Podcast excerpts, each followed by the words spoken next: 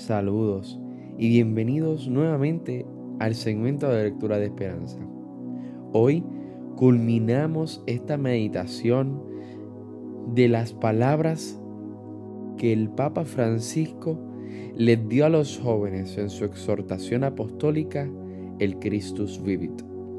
Hoy meditamos sobre esa tercera verdad que el mismo Papa nos hace nos abre los ojos, nos jamaquea, como decimos, nos mueve y nos dice, hello, despierta, date cuenta, amigo, date cuenta, cristiano católico.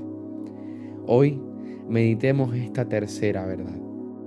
En el nombre del Padre, del Hijo y del Espíritu Santo. Amén. Número 124 y 125.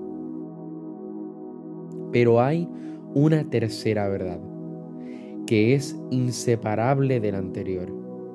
Él vive. Hay que volver a recordarlo con frecuencia, porque corremos el riesgo de tomar a Jesucristo solo como un buen ejemplo del pasado, como un recuerdo, como alguien que nos salvó hace dos mil años. Eso no nos serviría de nada, nos dejaría iguales. Eso no nos liberaría.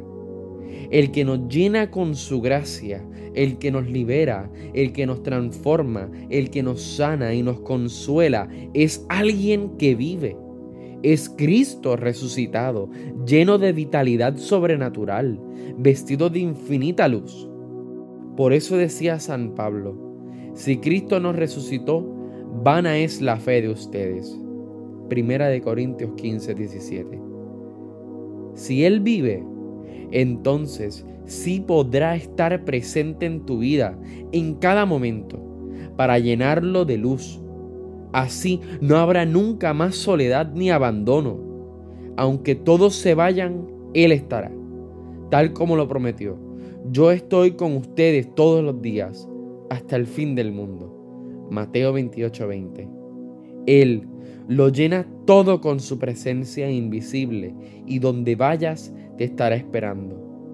Porque Él no solo vino, sino que viene y seguirá viniendo cada día para invitarte a caminar hacia un horizonte siempre nuevo.